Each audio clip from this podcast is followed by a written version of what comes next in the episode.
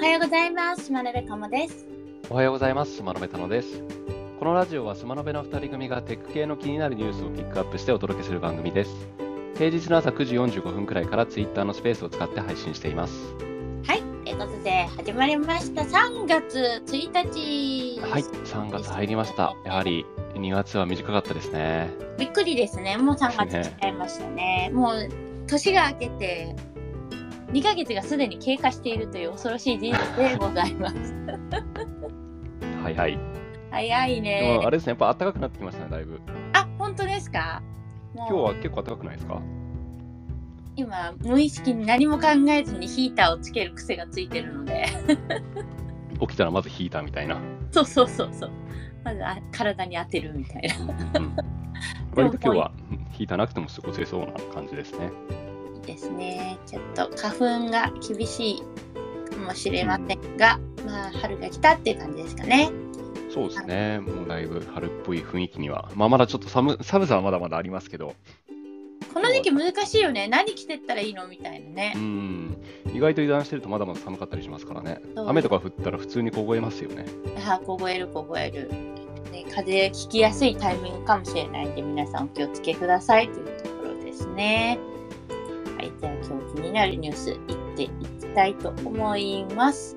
はい、えー、あデバイス出るんだね。シャオミから業界初のレティーナレベルの解像度を実現したワイヤレス AR グラスを披露。はい、これあの今、ちょうどバルセロナでモバイルワールドコングレスやってるじゃないですか、うん。そこで発表されたデバイスらしいです。あなるほど。で、えー、シャオミから、えーワイヤレス AR グラス、うワイヤレス AR グラスで、えー、と業界初のレティーナレベルの解像度と。で、基本的には、えーワイヤレスだけど、スタンドアローンではなさそうですね。あの、PC とかスマホと接続はするあ、でもテザリングする必要はない。あ、接続する必要はないけど、有線で接続する必要はないけど、基本的にはあの、えーっと NDR みたいにスマホとか PC の映像を出すみたいな感じっぽいですね。完全スタンダーローンではなさそうかな、おそらく。そうですね。スタンドアローン、M、MI シェアのストリーミング機能を利用して TikTok や YouTube などのアプリを AR グラスで利用できるようにしている。なのであの、基本的にはその映像の大元となるものはスマホとか PC っぽいけど、えワイヤレスででかなりのあの低レイテンシで出すことができると。あの遅延なしで出すことができると。うーん、なるほど。ちょっと楽しみですね。あの、割と見た目的には軽そうな見た目ではあると。そうですね、ホロレンズとかと比べるとだいぶ小さい感じではあるけど、AR、AR じゃない、NDR よりはちょっとごつい感じかな、割と。うんそうだね。マジックリープぐらい。ああ、確かにマジックリープ2ぐらいの大きさはありそうですね。ね、でも、まあ、デバイスのこれ AR なんで、まあ、どの程度、セティーナレベルの解像度が何をも、何をもって、型感なのかな？どういう意味なのかな？体感的なレティーナレベルなのか、本当に片目ずつっていう片目ずつじゃないですかね。えっ、と、1度あたり、え視野角1度あたりの解像度が58。まあ、この58がちょっとどれくらいかわからないですけど。じゃあわかんない。で、あと、あの、意外とね、黒くするモードととかあるみたいです。暗くするモード。ああ、なるほど、なるほど。今なんか結構必須だったりしますよね。結構あの、解像度って言っても VR 系のやつだとモニターとは違ってね、目にすごい近づけちゃってるし、かつ片目ずつなんで、えー、と解像度の単純計算ができないみたいな。単純に2倍必要とかいう感じですよねね。。ただまあそれを売りにしてるってことはまあ今までのデバイスよりは綺麗なのかなっていう印象はありますね。そうだね。ちょっと確認、要確認ですな。そのスマホベースでっていうことであれば、スマホの解像度がレティーナだっていう話であると、あれってなるしね。ちょちょっと気になります。はい。ということで、これ発売日はまだコンセプト発表って感じかしら？そうです。まあコンセプトというよりはもう少しこう具体性のある内容っぽいですけど、発売タイミングまではまだ発表されてないかな。ね、そうですね。うんうんうんうん。今後数ヶ月で加熱することが予測されるため、シャオミが市場に参入するのは時間の問題だろうみたいな感じで書いてるので言及はなかった。けど、まあ、あの、研究中のものとして、多分展示されたって感じそうですすね。でかね実。際体感体感も体験もできたみたいですね。あなるほど。じゃあ、間もなくというところかもしれないね。はい、じゃあ次のニュースいってみたいと思います。どれいこうかな。これにしましょう。えー、えーっと。あ、これ、これ、あれ、やったことあるかな。あの、ざっと落書きした絵をですね、3D モデルをに変えてくれるという、落書きしたものが 3D モデルになるよというようなニュースです。あの似たような技術は以前からも割とあったと思うんですけど、よりリアルというか、写実的な写真っぽいものができるようになったっていう感じですかね。そうですね。例えばですけど、車の、小学生が描くようなね、車の絵みたいなのを描いたら、それを推測して 3D 化してくれるっていうところで、まあだから一般的な形状を持っているデータがいっぱいあるもの、人の顔だったり、猫のものだったりみたいなのができてますね。これ猫とか人の顔はあのここが顔、ここが鼻、ここが髪の毛みたいな感じで色分けして描くとそれがちゃんとできるって感じなのかな？そうですね。エッジマップとかセグメンテーションって書いてるので、まずセグメンテーションをするのに顔のエリアとかをですね、ベタ塗りの色がはっきりした赤い顔、青い髪みたいな感じでベタ塗りでやると、まあ、それをセグメンテーションとしてデータを作ってくれたりとかですね。あとは輪郭を描いて、それに合わせてそれっぽい 3D 化してくれる。ただ、この 3D になってるやつちょっと見たんですけど、あの表面だけですね。なん 2.5D って言ったらいいのかしら。裏側がないいうかぐりぐり動かせるような意味での 3D ではないっていうことですかね。そうですね。前後ちょっと左右から見ると、あの、少し立体に見える鼻が高くなってたりとか。で、あの、2D から作る 3D の感じの、うん作りになってたり、まあ、完全に使えるかと言われるとどうなのかな、みたいな。あれと相性だそうですね。あの、えーっと、ルッキングラスとか、あと Facebook のあの、ちょっと微妙に立体的になるやつとか、微妙にね。うんうんああいうイメージですかね。ね。そういうのと相性良さそうな感じ。ね。ね。次のニュースいってみましょう。えー、っと、どれがいいかな。あ、そうそうそう。プラトーが、えー、っと、Unity Asset Start Store にプラト SDK for Unity をリリースしたというニュースが出てましたね。Unity 向けのこのプラト SDK は、まあ、に1ヶ月前とか2ヶ月前とかにはリリースはされてましたけど、それが Unity アセットストアに載ったっていうことですよね。あの正式版として載ったってことですね。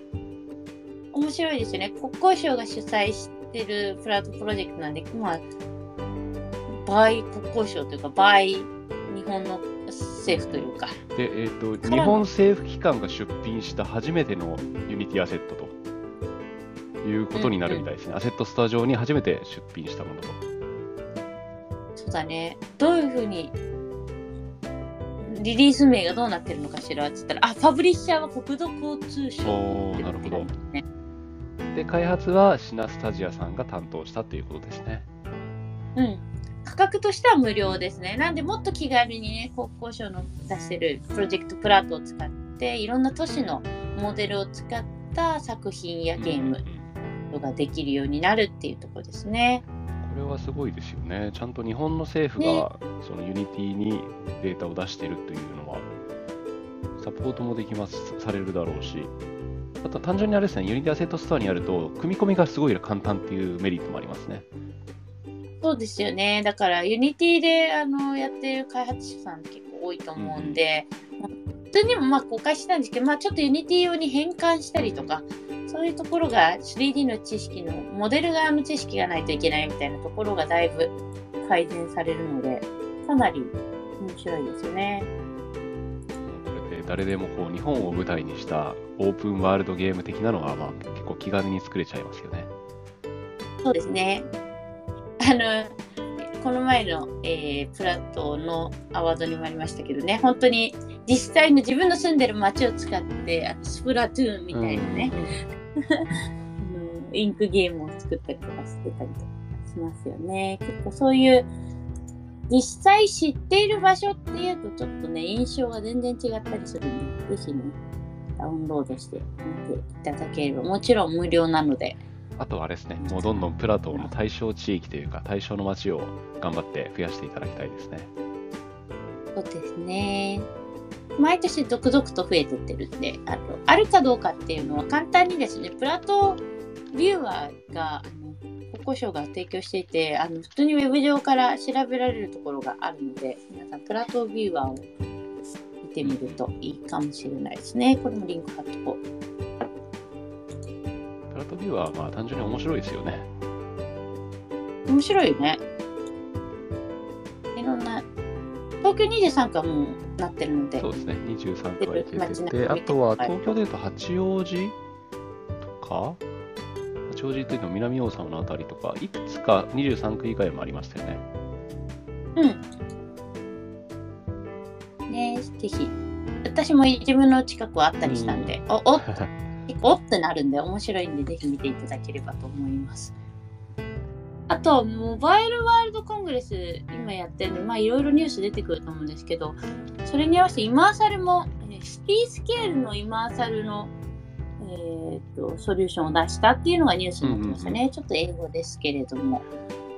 これちょっとまだ、あの、ちゃんと読み取ってないけど、イメージとしてはジオスペシャルみたいな感じで、あの、もう自分でスキャンしなくても、特定の街だったら場所を認識できる、VPS として認識できるという意味なのかな？かな？あの、その中で東京も含まれてるみたいですね。うんうんうん。どシティスケールだと自分で取るわけにいかないぐらいのでかいスケールってことですもんねそうで。すね。